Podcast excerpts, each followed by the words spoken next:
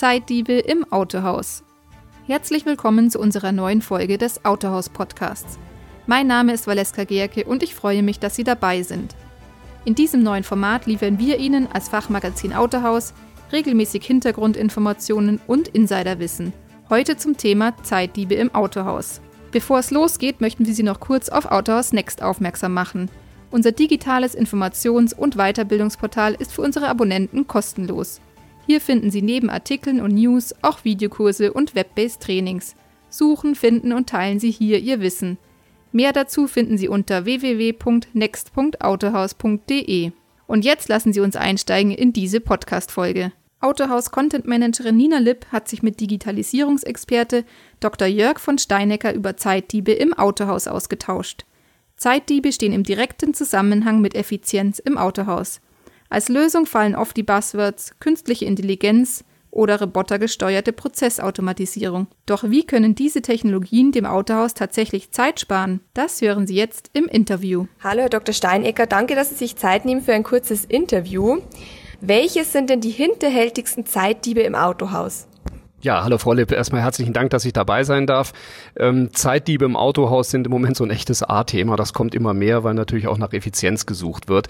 Die Frage ist nicht ganz einfach zu beantworten. Also äh, es sind auf jeden Fall erstmal sogenannte Suchzeiten. Also das heißt, ich habe irgendeinen Vorgang. Ich mache mal ein Beispiel. In der Buchhaltung ist irgendein offener Posten. Und da muss geklärt werden, wer hat zuletzt mit dem Kunden gesprochen, was ist vereinbart worden und so weiter. Also Dinge, wo Mitarbeiter im Autohaus zum Teil tagelang suchen, weil der Mitarbeiter, der es weiß, ist im Urlaub und so weiter, bis mal eine Entscheidungsgrundlage oder eine Informationsgrundlage fürs Weitermachen gegeben ist. Punkt eins. Punkt zwei, und das sind immer wieder Schnittstellenthemen. Also wir, wir verschwenden einfach zu viel Zeit, äh, Doppeleingabe von Kundendaten. Also ich muss einen Kunden im Verkäuferarbeitsplatz anlegen, dann muss ich ihn nochmal im Dispositionssystem anlegen, dann muss ich ihn nochmal beim Neuwagenkauf im DMS anlegen und so weiter, weil, und das ist leider Realität in unserer Branche, diese ganzen Systeme zum Teil aus der Steinzeit sind und keinerlei Schnittstellen haben. Und wie kann man diese Zeitdiebe jetzt umgehen? Das hängt sehr stark vom Einzelfall ab. Also ähm, als, als strategische Grundrichtung für das eben genannte Problem eins Suchzeiten, ist, dass man sich mal überlegt, wie kann ich immer mehr Informationen elektronisch ähm, abspeichern und dann auch allen zugänglich machen. Also Beispiel Kundeninformationen, da ist ein sehr guter Gedanke das Thema CRM-System, wo man mal aus allen Subsystemen, aus dem Verkäuferarbeitsplatz, aus dem Dealer-Management-System und so weiter, alles was digital ist, mal einem Kunden zuordnet und auf einem in Anführungsstrichen Blatt Papier hat. Und wenn man sich dann überlegt, wer braucht Zugriff drauf, dann ist das schon mal ein Riesenschritt nach vorne. Man kann das natürlich sehr weit treiben, da denken im Moment größere Gruppen drüber nach und gehen das auch aktiv an. Das hört dann auf den Namen Middleware. Also Middleware heißt, dass man eben eine eigene Datenschicht baut, äh, wo alle Daten einfach reinkopiert werden und dann kann ich dann über eine interne Webseite drauf suchen oder irgendwelche anderen Dinge machen. Das war so das Thema Suchzeiten. Das Thema Doppeleingabe ist eine Schnittstellenfrage. Wie gesagt, wir kriegen oft die Schnittstellen nicht. Ich muss sagen, wir kriegen sie in der Regel nicht.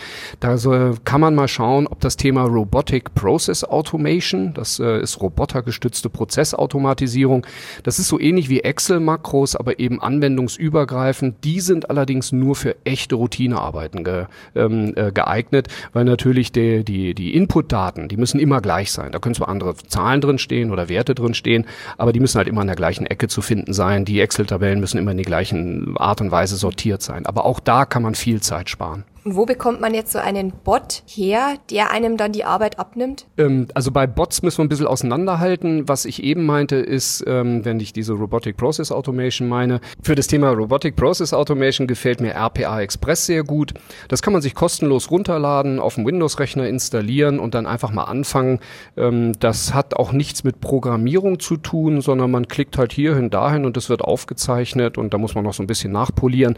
Ähm, ich stelle das jetzt ein bisschen einfach da, das ist schon Frickelarbeit und man muss da ein bisschen fluchen, aber wenn man sich überlegt, dass man einen Prozess hat, der sehr, sehr häufig ausgeführt wird und sehr viel Zeit kostet, dann können solche Investitionen sich wirklich lohnen. Die andere Seite der Bots, das ist eben künstliche Intelligenz, wie zum Beispiel ähm, hier so, so Sprachbots. Ne? Ich rufe irgendwo an und rede nicht mehr mit Menschen, sondern ich rede mit einem Computer oder auch Chatbots. Da gibt es Anbieter, den finden Sie auch auf die Server. Da gibt es verschiedene Anbieter, ohne da jetzt Werbung machen zu wollen, ähm, die sich zum Teil auch auf den Autohandel angepasst haben. Und da können Sie zum Beispiel einen Chatbot nehmen oder zur elektronischen Terminvereinbarung oder, und der Steven Zielke ist da auch mittlerweile so weit, dass man eben ähm, einen Speechbot hat. Ähm, für BMW ist er da sehr aktiv, BMW-Händler etc. Einfach mal googeln und sich einfach mal an das Thema rantrauen. Sie haben ja ähm, bei den Perspektiven in Ihrem Vortrag mehrere Tools vorgestellt, die auch kostenlos zur Verfügung stehen für die Händler und die auch sehr nützlich sind. Können Sie da ein paar Beispiele nennen? Ja, aber ich muss einschränkend sagen, vorsichtig mit dem Begriff kostenlos. Ähm, das sind Tools, die, ähm, die hören so auf den Namen, der Familienname von denen ähm, ist eben Open Source. Und äh, ja, man zahlt dafür keine Lizenzgebühren. Das heißt, das Modell ist so ungefähr das folgende. Sie mieten einen Server, den gibt's ab 2,10 Euro irgendwo im Internet. Der ist verschlüsselt und sicher, da braucht man sich keine Gedanken zu machen. Und dann spielen Sie die Software auf und dann haben Sie eigentlich keine Folgenkosten. Sie haben allerdings andere Kosten und zwar, Sie brauchen jemanden, der es tut, also der diesen Server mal installiert und, und, und das Ding lauffertig kriegt. Und oft ist es so, dass bei solchen Dingen der Appetit beim Essen kommt. Also ich möchte dann zu diesem Tool, was ich da installiert habe, noch dies und das und jenes haben und dann braucht man einen Programmierer. Es gibt auch keinen Support dazu, den muss man halt dann entsprechend von einem Experten kaufen. Beispiele. Beispiele bieten sich hervorragend an für Intranet-Lösungen. Also wie kann ich die Kommunikation unter den Mitarbeitern verbessern, dass das so ähnlich wie WhatsApp viel Spaß macht und bisschen modern sich anfühlt mit App. Da ist HamHub eine sehr gute Lösung. Sie können aber auch zum Beispiel hergehen und wenn Sie mal Chat ausprobieren wollen auf der Webseite, dann kann man Rocket Chat nehmen. Auch das ist ein ganz einfaches Plugin, das stöpselt man auf die Webseite und dann kann man anfangen. Aber Achtung, ähm, beim Thema Chat brauchen Sie natürlich dann auf der anderen anderen Seite, nämlich bei Ihnen am Autohaus, jemanden, der auch antwortet. Ja, die Alternativlösung ist dann immer ein Dienstleister, der so etwas mit für einen übernimmt. Das sind so zwei Lösungen, die man sehr gut angehen können. Ähm, geben Sie mal im Internet einfach Open Source ein. Sie werden überrascht sein. Es gibt eine Wikipedia-Seite, die hat, glaube ich, über 700 Open Source Lösungen. Da ist viel für den Autohandel nicht relevant. Da gibt es sogar ein DMS Open Source. Das kann ich natürlich nicht empfehlen. Aber gerade so, so, so Peripheriethemen, da tolle Lösungen, wo man wirklich mal experimentell anfangen kann. Jetzt springen wir nochmal zurück zum Thema ähm, künstliche Intelligenz. Welche konkreten Anwendungsfälle oder Prozesse gibt es denn jetzt, wo künstliche Intelligenz in Autohäusern tatsächlich weiterhelfen kann? Also da fallen mir drei ein, ähm, ganz spontan. Es gibt unendlich viele. Es ist ja auch ein Thema, was im Moment in unsere Branche erst Einzug hält und ich glaube, da kommen noch ganz viele Sachen nach. Also Punkt eins ist das ganze Thema Datenanalyse. Wir haben ja eigentlich eine sehr gute Situation, dass wir sehr, sehr viele Kundendaten haben. Ähm, Im Dealer-Management-System, im Verkäuferarbeitsplatz, im Werkstattplanungssystem, auf der Webseite und so weiter. Das Problem ist nur, wir haben nirgendwo einen Datenpunkt, wo man mal hingehen kann, wo man alle diese Daten findet. Aber wenn man das Problem angeht, und es ist lösbar, dann kann man sehr schön Algorithmen drauf loslassen, KI-Algorithmen, die mir zum Beispiel erzählen, wann ist die nächste Wiederbeschaffungszeit eines Kunden wahrscheinlich, dass ich den anrufe etc. Datenanalyse, Punkt eins. Ähm, Punkt zwei in der KI ist, das hatte ich ja eben schon gesagt, das ist das Thema Bots, also dass man äh, Chatbots oder, oder Speechbots nimmt oder ähnliches. Und das dritte, das probieren wir gerade bei einem Händler aus, das ist ein sehr spannendes Thema. Wenn beispielsweise wir einem Kunden auf der Webseite in der Gebrauchtwagensuche nicht mehr diese klassische, ich nenne die mal ganz böse, Feature-Fucking-Maske zeigen, also wie viel PS soll dein Auto haben und wie viel Türen und welche Farbe, sondern wir stellen ihm mal die Frage, welcher Typ bist du eigentlich? Und da bieten wir ihm acht Typen an. Also, ich sag mal, rüstiger Rentner, junger Wilder, Tuning-affin, wie auch immer. Und wenn er dann auf eine Kachel klickt, dann kriegt er Treffer angezeigt. Und wenn ich dann hergehe und den ersten Klick messe, dann gehe ich ja davon aus, dass dieses Auto, was in der Trefferliste angeklickt wurde, sehr gut zu seiner vorher ausgewählten Kachel passt. Und das kann ich einem neuronalen Netz beibringen, klingt fürchterlich technisch, ist aber wirklich nicht schwierig zu implementieren. Und dann passiert Folgendes. Durch jeden Klick des Kunden wird mir als Händler erzählt, welche Präferenzen und welche Bedarfsstrukturen meine Kunden haben. Ich kriege praktisch einen kompletten Abriss darüber, wie, welcher welcher Prozentsatz der Kunde, Rentner, junge Wilde und so weiter sind.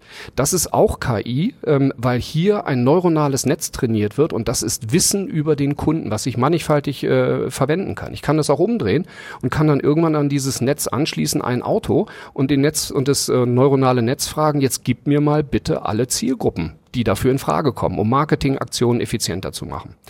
Nochmal klingt wahnsinnig mathematisch, ist es auch, aber die Software gibt's gratis im Internet, ähm, von Google, von wem auch immer. Äh, Sie brauchen halt jemanden, der es tut und da nochmal der Hinweis, ähm, gehen Sie mal an Ihre lokale Fachhochschule, wenn da irgendwas Richtung Informatik als Lehrstuhl unterwegs ist, finden Sie da tonnenweise Studenten, die auf solche Projekte Lust haben. Sie haben jetzt schon als erste Möglichkeit gesagt, ähm, um künstliche Intelligenz auf die Straße zu bringen, einfach mal an Studenten herantreten.